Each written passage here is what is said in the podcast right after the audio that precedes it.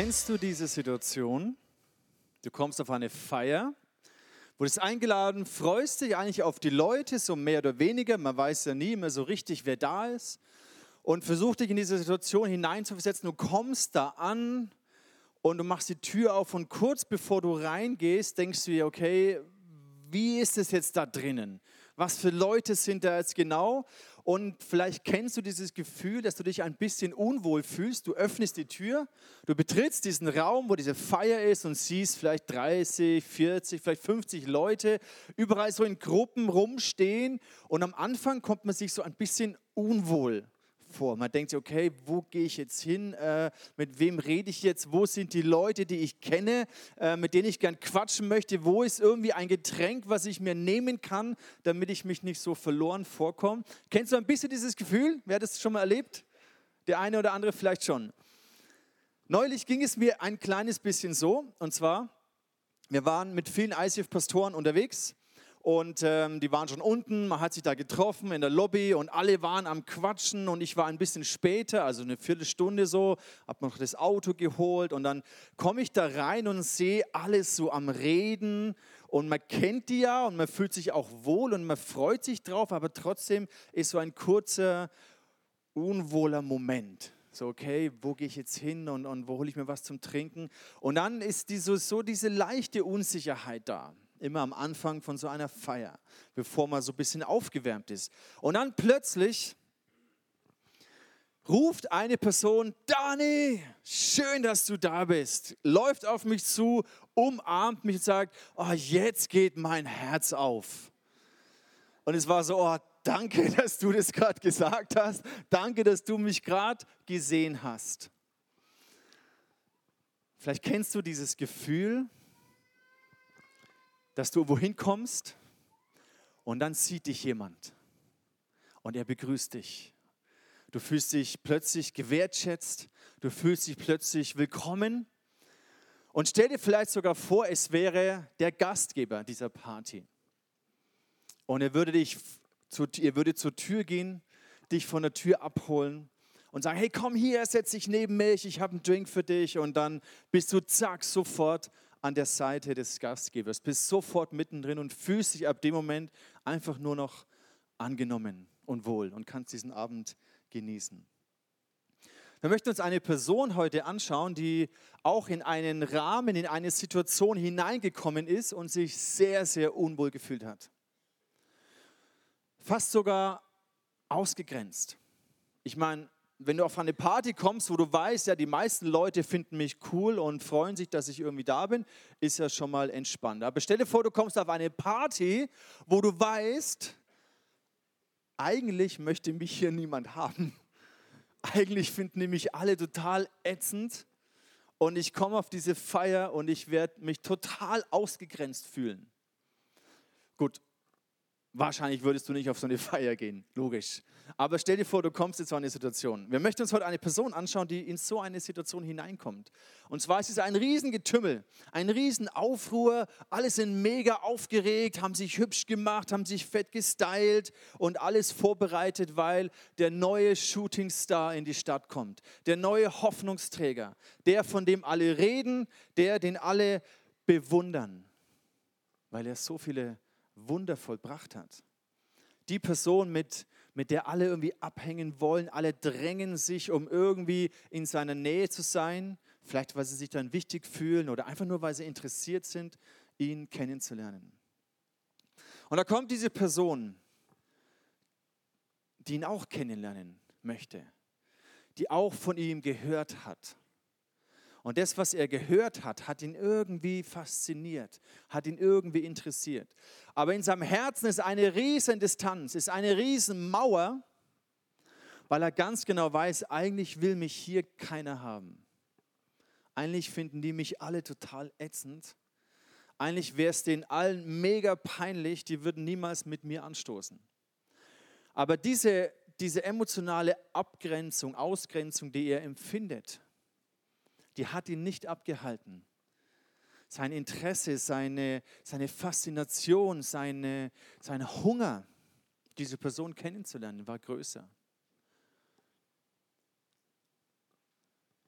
Man muss schon sagen, diese emotionale Abgrenzung, die hat er nicht nur subjektiv gefühlt so empfunden, sondern die war wirklich da. Also es war wirklich so, alle fanden ihn ätzend. Keiner wollte mit ihm anstoßen, keiner wollte ihn in seiner Nähe haben. Also es war wirklich real. Und zum größten Teil wahrscheinlich hat er das selbst verschuldet, weil sein Verhalten, sein Umgang, seine Art mit den Menschen zu connecten war eben sehr, sehr abstoßend. Er war wahrscheinlich ein Außenseiter, vielleicht so ein bisschen Mobbing-Opfermäßig und keiner wollte mit ihm zusammen sein. Er war wahrscheinlich vom Typ her sehr egoistisch. Er wird beschrieben als habgierig, als bisschen ja, andere auszunützen, zu betrügen, letztendlich nur auf seinen eigenen Vorteil bedacht zu sein. So ein bisschen diese Abzocker, dieses Abzocker-Image. Wer von euch hat schon mal so einen richtig üblen Abzocker erlebt? Also wir haben schon ein bisschen her jetzt, aber meine, meine liebe Tochter wollte sich ein Handy kaufen und ähm, wir haben alle Hebel in Bewegung gesetzt, um irgendwie ein, ein Second-Hand-Handy zu, zu organisieren. Und äh, weil wir dieses Handy unbedingt haben wollten, haben wir halt auf eBay irgendwas gekauft und haben Geld überwiesen und das Handy nie gesehen. Also üble Geschichte, selber schuld. Nee, man, klar, das macht man auch nicht. Ne? Man zahlt dann halt mit PayPal und Versicherungszeugs und sowas. Haben wir halt nicht gemacht, dumm gelaufen, äh, bisschen naiv vielleicht. Auf jeden Fall haben wir uns so richtig übel von dieser Person abgezockt gefühlt. Sind zur Polizei gegangen, haben Anzeige erstattet und und und. Aber du hast letztendlich keine Chance gehabt. Und dann fühlst du dich mal so richtig mies behandelt und äh, würdest am liebsten hinfahren und dieser Person mal so richtig die Meinung sagen und ein paar Kraft-Magar-Techniken anwenden, um dein Handy wieder zu bekommen oder um dein Geld wieder zu bekommen. Also ja, das war so richtig, du wirst so richtig aggro. Und jetzt stell dir vor, diese Person kommt plötzlich auf eine Party, auf der du auch bist. Also ich konnte mir das nicht vorstellen. Äh, ich hätte da viel Liebe gebraucht, um ruhig zu bleiben. Aber wenn ich diese Person begegnen würde, dann wären wahrscheinlich immer noch diese Emotionen da. So, warum, warum erzähle ich euch das Ganze? Weil wir möchten uns in diese, in diese emotionale Situation hineintauchen. Da gibt es diesen Typen, der so genau dieser Abzocker war und deswegen von allen gemieden wurde und sogar auch verachtet wurde. Es, wir sprechen über diesen Zachäus, diesen Zöllner, sogar diesen Obersten der Zöllner. Und damals war die Situation ja, die Römer haben, haben Zölle verlangt und haben dann Juden eingesetzt, die diese Zölle abkassieren. Und sobald die Abgaben für die Römer geleistet wurden, durften dann die Zöllner selber noch was drauflegen, um sich eben auch noch äh, zu bereichern. Das kann man sich so ein bisschen vielleicht vorstellen in manchen äh, Kriegsfilmen, wir schauen ja manchmal so romantische Kriegsfilme an, so Zweiter Weltkrieg und so, und dann äh, hast du hier diese Franzosen, wo dann Deutschland, die Nazis haben Frankreich erobert, und dann gibt es diese Kollabor, Kollabor, kann ich gar nicht aussprechen, Kollaboreure, wie heißt es? Kollaboteure? Komisches Wort. Auf jeden Fall die mit den Nazis dann zusammengearbeitet haben, die, die, die Locals. Ähm, und, und dann sieht man, wie die anderen Franzosen, wie die verhasst waren. Und so ungefähr muss ich mir das vorstellen, oder können, können wir uns das vorstellen? Dieser Zachäus, der Zöllner, hat mit den Römern zusammengearbeitet, die ja im Prinzip die Besatzungsmacht waren, eine sehr brutale Besatzungsmacht auch. Und dementsprechend haben sich die Leute gesagt, was will dieser Zachäus hier? Wir steigen ein in die Geschichte im Lukas-Evangelium, Kapitel 19. Da heißt es, Jesus kam nach Jericho. Sein Weg führte ihn mitten durch die Stadt. Zachäus, der oberste Zolleinnehmer, ein reicher Mann, ja natürlich war er reich, weil er seine eigenen Landsleute abgezockt hat. Er wollte unbedingt sehen, wer dieser Jesus war. Also ich stelle mir das so vor, dass er viel gehört hat von diesem Wundertäter, von diesem Rabbi, von diesem Meister, der irgendwie abgefahrene Dinge macht und krasse Predigten hält.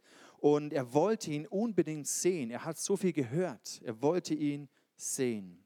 Er wollte sehen, wer dieser Jesus war. Aber es gelang ihm nicht, dummerweise, weil er klein war und die vielen Leute ihm die Sicht versperrten. Natürlich, weil keiner wollte ihn da haben. Keiner hat ihn durchgelassen. Keiner wollte, dass er hier in der ersten Reihe sitzt und diesen Jesus begegnet. Und er ist natürlich nicht ganz so dumm. Da lief er voraus und kletterte auf einen Maulbeerfeigenbaum. Jesus musste dort vorbeikommen und Zachäus hoffte, ihn dann sehen zu können. Er hoffte, ihn dann sehen zu können. Also irgendwas hat den Zachäus angefixt. Er war sehr reich. Er hat äußerlich wahrscheinlich alles gehabt, was man sich so wünschen kann.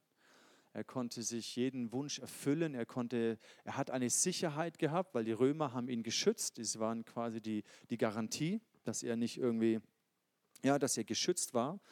Aber ich denke auch, diese Situation, dass er so klein war, kann uns vielleicht ein bisschen einen Hinweis darauf geben, wie er sich gefühlt hat. Äußerlich sehr erfolgreich, äußerlich irgendwie der unantastbare, reiche Typ, aber innerlich muss er sehr einsam gewesen sein, muss er sich sehr ausgegrenzt gefühlt haben. Und er hat genau gespürt, dass die Leute ihn verachten. Er hat genau gespürt, dass die Leute nicht mit ihm zu tun haben wollen. Vielleicht hat er immer diesen Minderwert mit sich getragen, vielleicht aufgrund seiner Größe.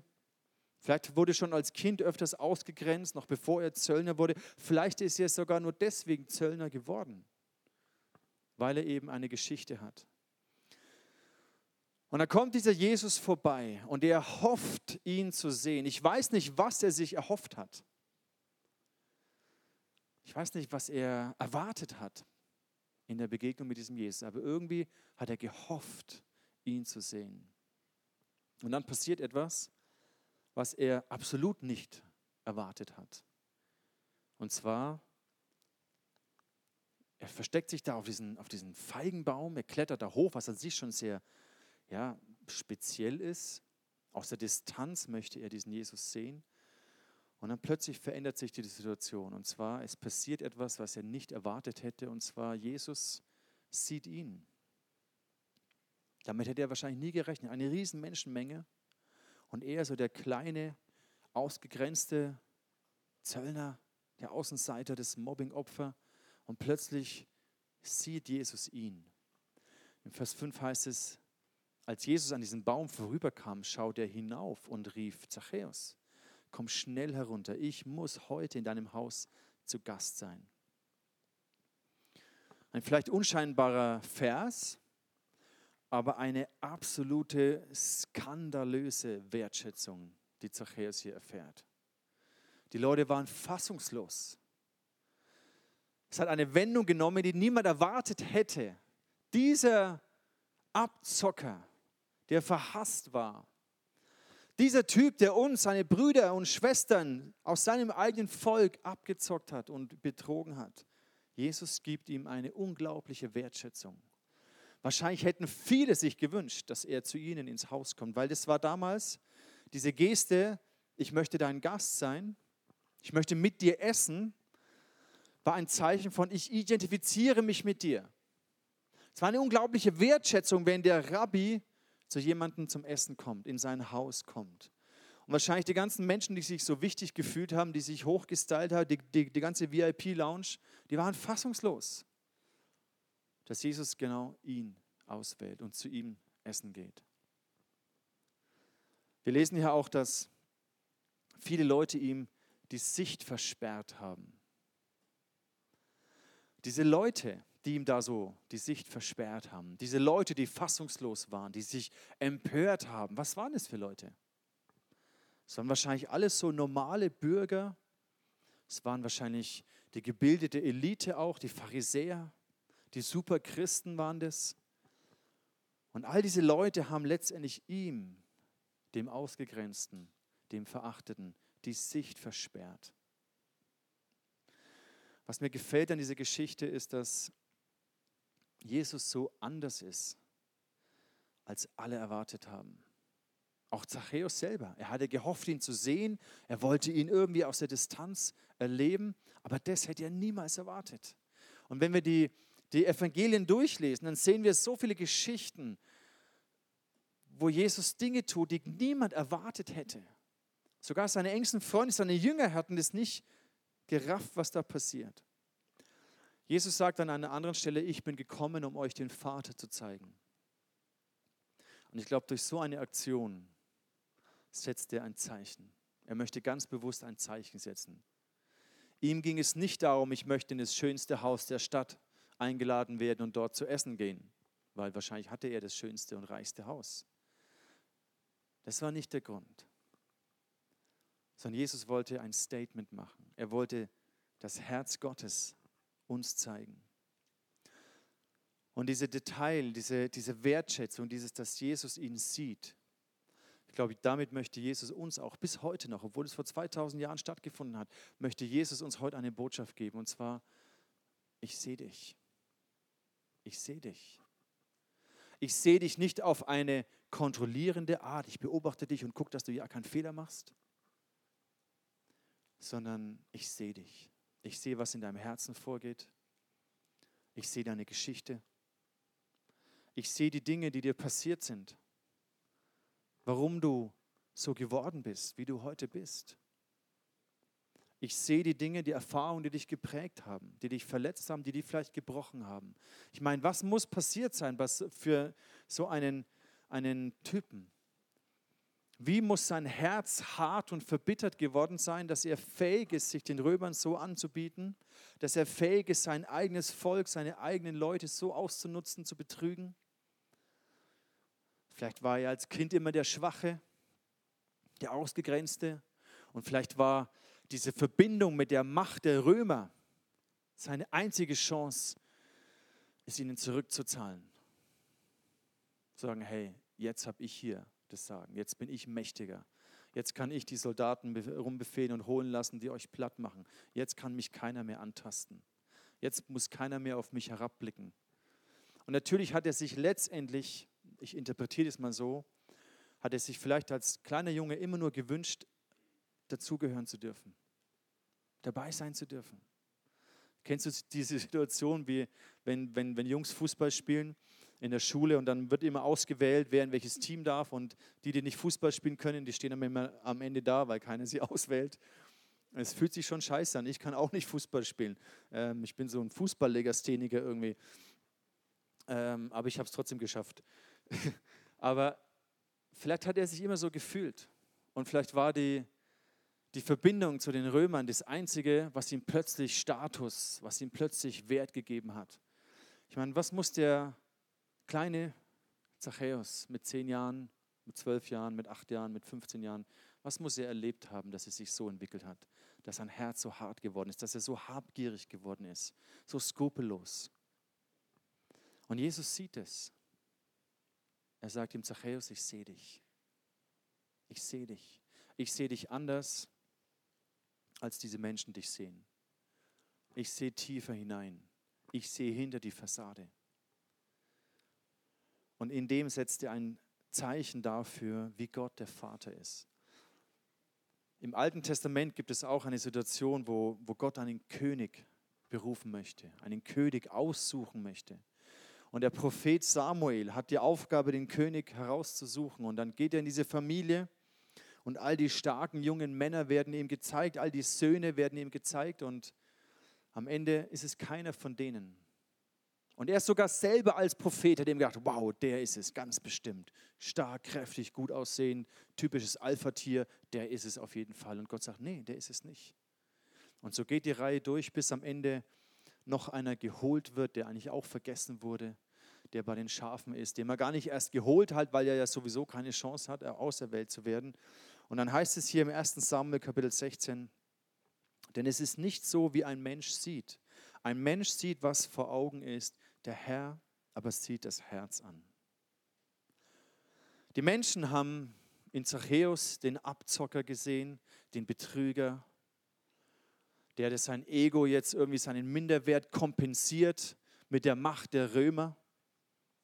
Den Überheblichen, vielleicht den Arroganten, den haben sie gesehen, den sich bei den Römern vielleicht irgendwie eingeschleimt hat, um diese Position zu bekommen. Der andere niedergedrückt hat, weil er war sogar der Oberste, der Zolleinnehmer, hat bestimmt andere irgendwie runtergedrückt, um selber besser dazustehen. Das sehen die Menschen.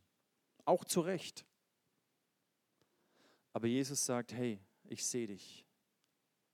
Ich sehe deine Einsamkeit. Ich sehe die Leere in deinem Herzen.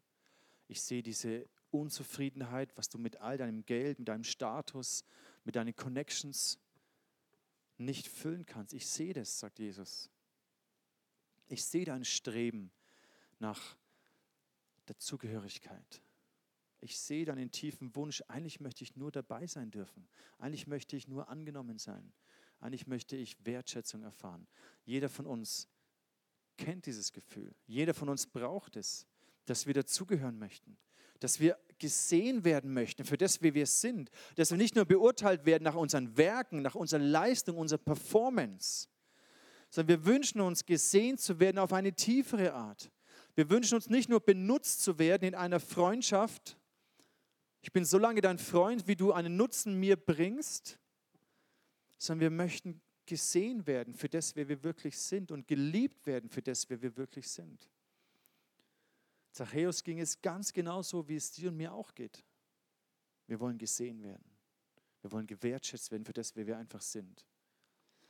Und auch durch diese negativen Fassaden. Du kannst ja versuchen, eine positive Fassade aufzubauen, ein positives Image aufzubauen, um geliebt zu werden. Oder du baust eben eine rebellische, arrogante, stolze Fassade auf, um irgendwie auf eine andere Art geliebt zu werden. Und Jesus sieht, er, er sieht es einfach. Er sieht durch.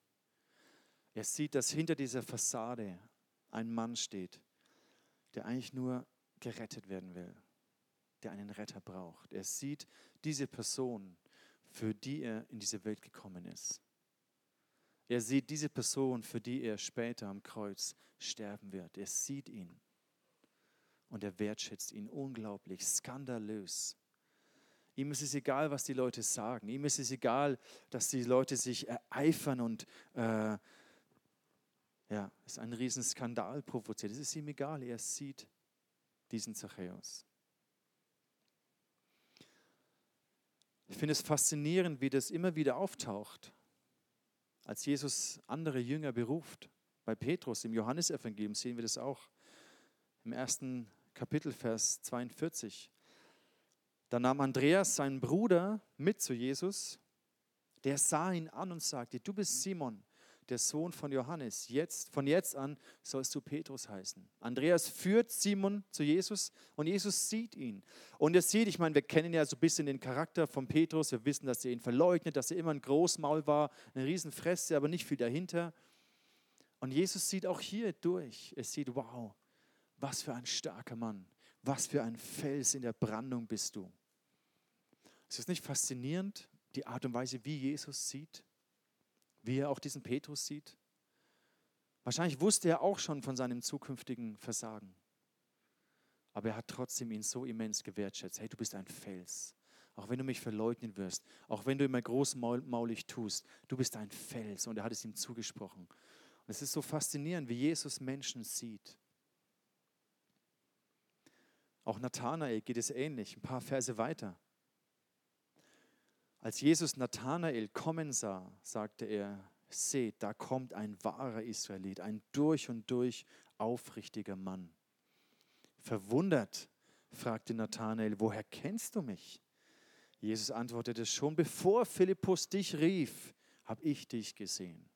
Ich sah dich, als du unter dem Feigenbaum saßt. Und dann sagt Nathanael, wow krass, du bist ja echt, du bist echt ein Rabbi, du bist echt, du bist der Messias. Ich will mit dir gehen, ich will dir nachfolgen. Ich finde es faszinierend, wie Jesus uns sieht, wie Jesus Menschen sieht. Seht ihr mich noch? Könnt ihr mich noch sehen?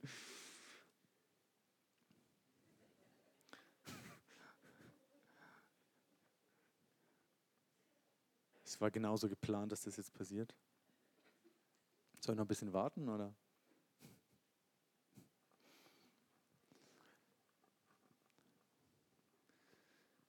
Jesus sieht anders. Wir Menschen, Wahnsinn, hervorragend. Wir Menschen, und da hat er schon recht, wir Menschen sehen so sehr, was vor Augen liegt. Das müssen wir uns schon sagen lassen. Tendenziell sind wir so. Wir beurteilen Menschen nach dem, was wir sehen, nach ihrer Performance, nach ihrer Leistung, nach ihren Ergebnissen, nach ihren Resultaten. Und wir kategorisieren auch gerne uns selber vielleicht ein. Wir vergleichen uns dann für uns wichtig oder weniger wichtig. Da hat er schon recht, wenn es heißt, hey, wir Menschen, wir sehen, was vor Augen ist, aber Gott sieht das Herz.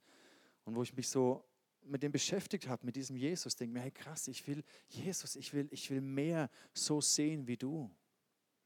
Mich selber will ich so sehen, wie du mich siehst.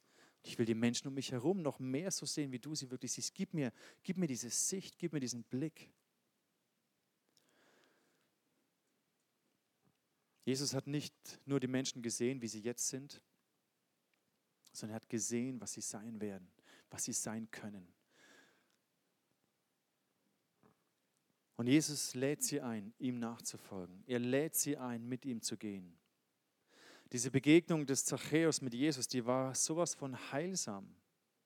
Wir lesen dann in der Geschichte, wie, es, wie sein Denken und sein Herz verändert wurde, einfach nur durch diese Begegnung, durch diese absolut skandalöse Wertschätzung, wie es sein Herz verändert hat. Wie er das Geld zurückgeben möchte und ein veränderter Mensch geworden ist. Eine Begegnung mit Jesus dieser Art wird unser Leben verändern. Weil nur Jesus kann uns diese Art Wertschätzung geben, nach der wir uns eigentlich sehnen. Weil nur Jesus uns so sieht. Weil er uns nur so kennt. Es ist interessant, wenn Jesus dann seine Jünger in die Nachfolge ruft. Er sagt, komm, folg mir nach, komm mit mir. Am Ende dieses Weges, dieser drei Jahre, die er mit seinen Jüngern gelaufen ist, da lesen wir ein paar interessante Verse im Johannesevangelium Kapitel 15 so diese letzten Tage, bevor dann Jesus gekreuzigt wird, da heißt es, er gibt ihnen ein Gebot und sagt, liebt einander, wie ich euch geliebt habe. Das ist mein Gebot. Niemand liebt seine Freunde mehr als der, der sein Leben für sie hingibt. Und er sagte, ihr seid meine Freunde. Und hier bringt er den Aspekt der Freundschaft hinein, und zwar in einer interessanten Kombination. Wenn du das mal anschaust, diesen Vers, dann fällt dir vielleicht auf, er sagt, ihr seid meine Freunde, wenn ihr tut, was ich euch gebiete. Das ist ein bisschen komisch. Weil Freundschaft ist eigentlich, wir stellen uns unter Freundschaft was anderes vor. Ein Freund sagt mir eigentlich nicht, was ich tun soll. Ein Freund ist eigentlich nicht mein Vorgesetzter. Das ist eigentlich seltsam. Was meint Jesus damit? Ihr seid meine Freunde, wenn ihr tut, was ich euch gebiete. Ich nenne euch Freunde und nicht mehr Diener. Ich denke mir so, hä, ist das nicht, widerspricht sich das nicht? Also ein Diener tut, was ihm gesagt wird, ein Freund ja nicht, aber er verbindet es irgendwie. Finde ich schon seltsam. Drei Jahre lang waren die Jünger an seiner Seite, haben von ihm gelernt und haben ihm gedient. Wir haben zum Beispiel das Passamal vorbereitet, haben geschaut, dass die Unterkunft dann immer alles passt. Also sie haben dem Meister gedient. Schüler damals waren auch Diener. Schüler haben ihrem Rabbi, ihrem Lehrer, ihrem Meister gedient. Und dadurch haben sie von ihm gelernt. Und drei Jahre lang haben sie von ihm gelernt. Und jetzt sagt Jesus, hey, ihr habt mir gedient drei Jahre lang. Und jetzt sind wir aber auch Freunde geworden. Ich nenne euch nicht mehr Diener, ihr seid, ihr seid Freunde geworden. Und natürlich bleibt er unser König, unser Herr. Deswegen sagt er, hey, das ist mein Gebot, ich habe euch geliebt, ich habe euch gedient. Ich als Meister habe euch die Füße gewaschen. Ich habe euch geleitet, indem ich euch gedient habe. Und deswegen ist es mein Gebot, liebt einander, wie ich euch geliebt habe.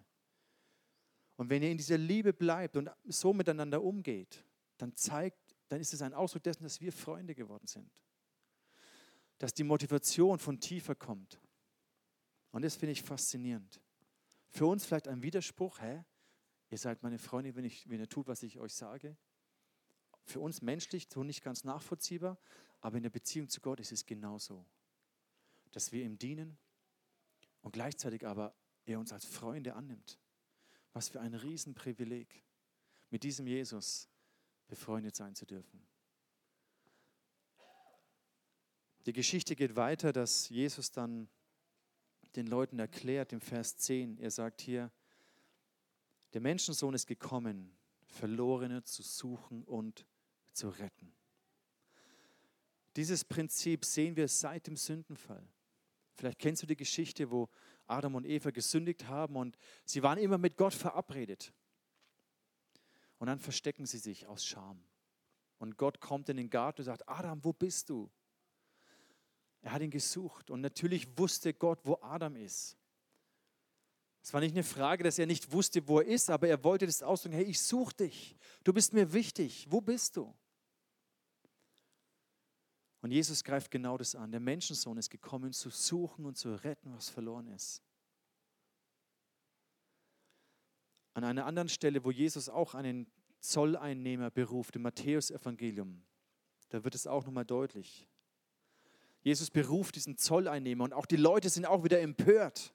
Und Jesus sagt, hey, die Gesunden, die brauchen keinen Arzt, sondern die Kranken. Ich bin gekommen, um Sünder in die Gemeinschaft mit Gott zu rufen und nicht solche, die sich sowieso schon für gut genug halten. Dieser Jesus erstaunt mich immer wieder. Er überführt mich immer wieder. Er berührt mein Herz immer wieder, weil ich mich so identifizieren kann.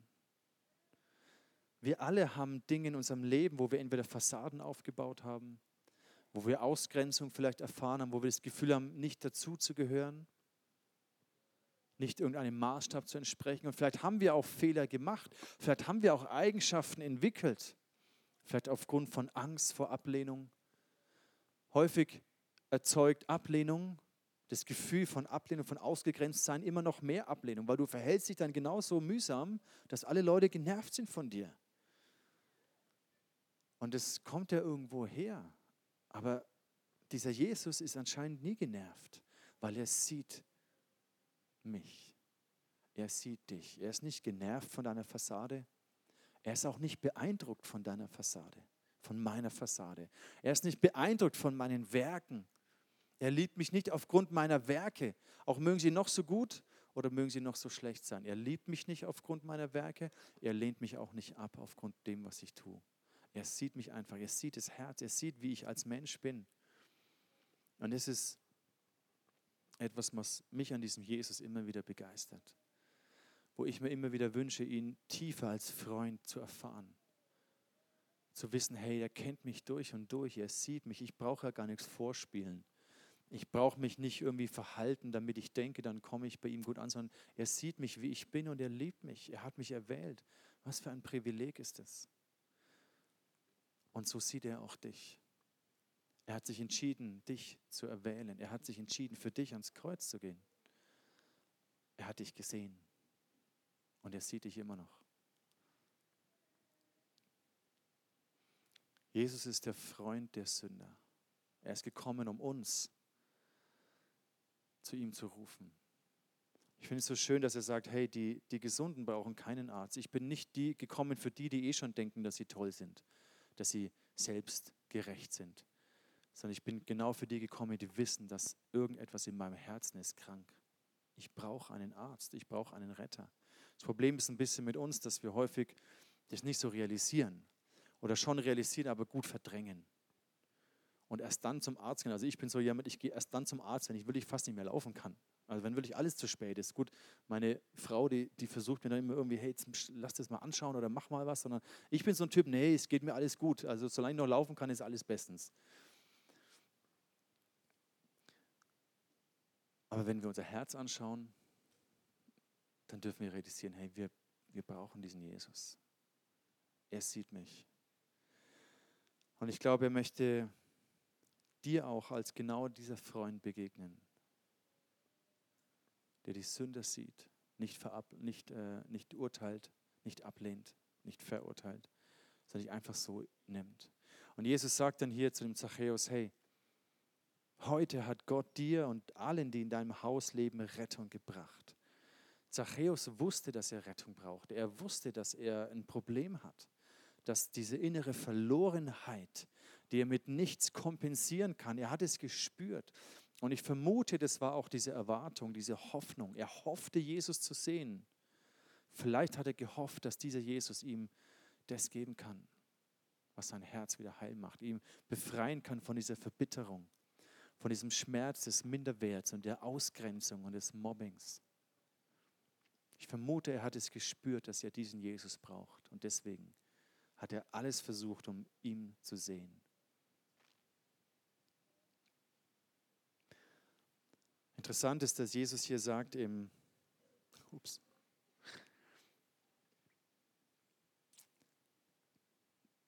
die in deinem Haus leben, haben Rettung erfahren, denn auch du bist ein Nachkomme von Abraham. Im Englischen heißt es, auch du bist ein Sohn Abrahams. Und was Jesus hiermit gemacht hat, war, er hat gesagt, auch du gehörst dazu. Ja, du verhältst dich übel, du hast deine Brüder und deine Schwestern abgezockt, aber auch du gehörst dazu. Du gehörst dazu, auch du bist ein Sohn Abrahams, du bist Teil dieser Gemeinschaft hier. Wo stehst du in deinem Weg mit Jesus? Bist du vielleicht in dieser Menge dabei, die sich herumdrängt und vielleicht sogar anderen die Sicht versperrt? Bist du der, der alles versucht, um diesen Jesus zu sehen? Vielleicht hast du von ihm gehört, aber bist ihm nie persönlich begegnet? Dieser Jesus ist hier in unserer Mitte. Er ist erfahrbar, er ist lebendig, er ist real. Und du kannst diesem Jesus begegnen. Du kannst eine Freundschaft mit diesem Jesus beginnen, die dein Leben verändern wird. Du kannst diese Person kennenlernen, die dich sieht. Jesus hat gesagt, hey, ich will in dein Haus kommen. Und hier war Zachäus in einer Entscheidungssituation. Er hätte auch sagen können, hey, nee, lass mal gut sein. Ich wollte dich nur ein bisschen äh, beobachten. Aber er hat gemerkt, nee, ich will diesen Jesus in meinem Haus haben. Ich will ihn näher kennenlernen. Und vielleicht bist du auch heute jemand hier, der spürt, dass Jesus an die Tür deines Herzens klopft und sagt, hey, ich möchte mit dir eine Freundschaft anfangen. Ich, ich sehe dich. Ich sehe, was du durchlebst. Ich sehe deine Einsamkeit. Ich sehe deine, deine Verletzungen auch, die du, deine Enttäuschungen, die du in Freundschaften erlebt hast. Ich glaube, die meisten von uns haben Beziehungen auch erlebt, die sie irgendwie dann enttäuscht haben. Vielleicht haben, hast du auch andere enttäuscht, natürlich. Und Jesus sagt, hey, ich sehe dich. Ich klopfe an diese Tür von deinem Haus, von deinem Herzenshaus. Ich möchte bei dir rein. Ich glaube, dass Jesus hier uns tief begegnen möchte, dir ganz persönlich, mit deiner Geschichte von Ausgrenzung, von vielleicht Arroganz, von Reichtum, von all den Dingen des Lebens, die dich nicht erfüllt haben. Jesus möchte dir begegnen. Er sieht dich. Er sieht dich nicht auf eine kontrollierende Art, auf eine beurteilende Art, ob du alles richtig machst, ob du alle Gebote erfüllst, sondern er sieht dich als Sohn und er sieht dich als Tochter und sagt, auch du gehörst dazu. Auch du bist ein Kind Gottes. Mein Vater hat dich kreiert, hat dich geschaffen. Auch du gehörst zu dieser Familie. Ich glaube, Jesus möchte dir in, in all der Ablehnung begegnen, die du vielleicht erfahren hast, in all der Einsamkeit, die du erfährst oder vielleicht sogar selber im Moment empfindest. Und es ist nicht abhängig, ob du in einer Beziehung bist oder nicht. Du kannst verheiratet sein und dich einsam fühlen. Es geht auch. Jesus sieht dich. Er klopft an. Die Frage ist, was machst du? Lass uns doch einen Moment beten und reagiere auf das in deinem Herzen. Vielleicht bist du enttäuscht und verletzt von Freundschaft und hast dein Herz verbittert und hart gemacht. Jesus sieht dich. Er klopft an und sagt, hey, lass mich daran. Lass mich diesen Schmerz heilen. Dafür bin ich gestorben, um dich frei zu machen. Vielleicht hast du bisher Jesus nur vom Hörensagen kennengelernt, aber noch nie ihm persönlich begegnet. Ich möchte dich anleiten in ein, ein einfaches Gebet, wo du für dich ganz persönlich Jesus dein Herz öffnen kannst. Lass uns doch für einen Moment alle die Augen schließen. Das ist ein sehr persönlicher Moment für dich und für Jesus. Und wenn du bisher nur diesem Jesus von Hörensagen kennst, aber merkst, hey, irgendwie fasziniert mich dieser Jesus, ich, ich habe so eine Sehnsucht in meinem Herzen nach dieser Art Freundschaft mit ihm, dann bete doch dieses Gebet in deinem Herzen mit. Und du kannst sagen, Jesus, hier bin ich. Ich öffne mein Herz. Ich bin ein Sünder.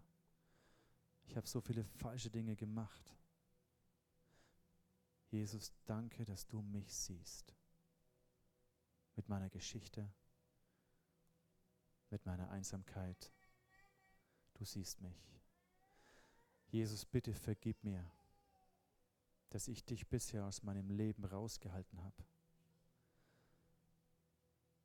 Vergib mir meine Schuld. Komm in mein Leben. Ich möchte dir nachfolgen. Ich möchte dich kennenlernen. Ich bitte dich, dass du mein Herz heilst, mein Herz befreist. Sei du mein Retter Sei du mein Erlöser, sei du mein Freund.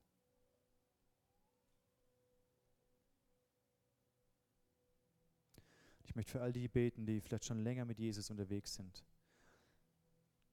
aber diese Freundschaft noch ganz neu oder tiefer erfahren möchten.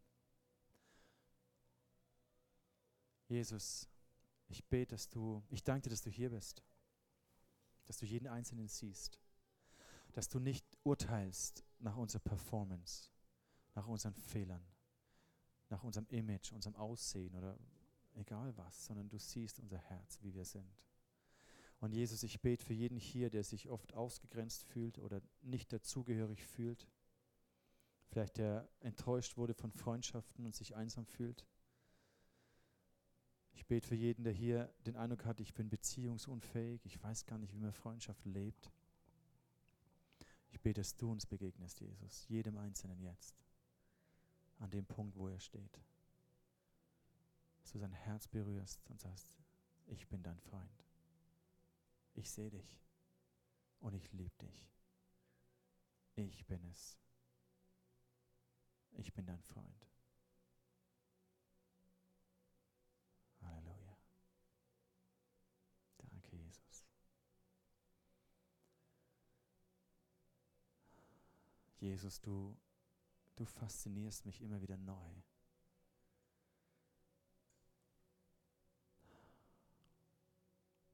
Danke für deine Freundschaft. Und Jesus, ich bitte dich, dass du auch meinen Blick veränderst. Dass ich die Menschen um mich herum sehen kann, wie du sie siehst. Vergib mir, wo ich andere beurteilt habe oder verurteilt habe. Vergib mir, Jesus. Und hilf mir zu sehen, wie du siehst.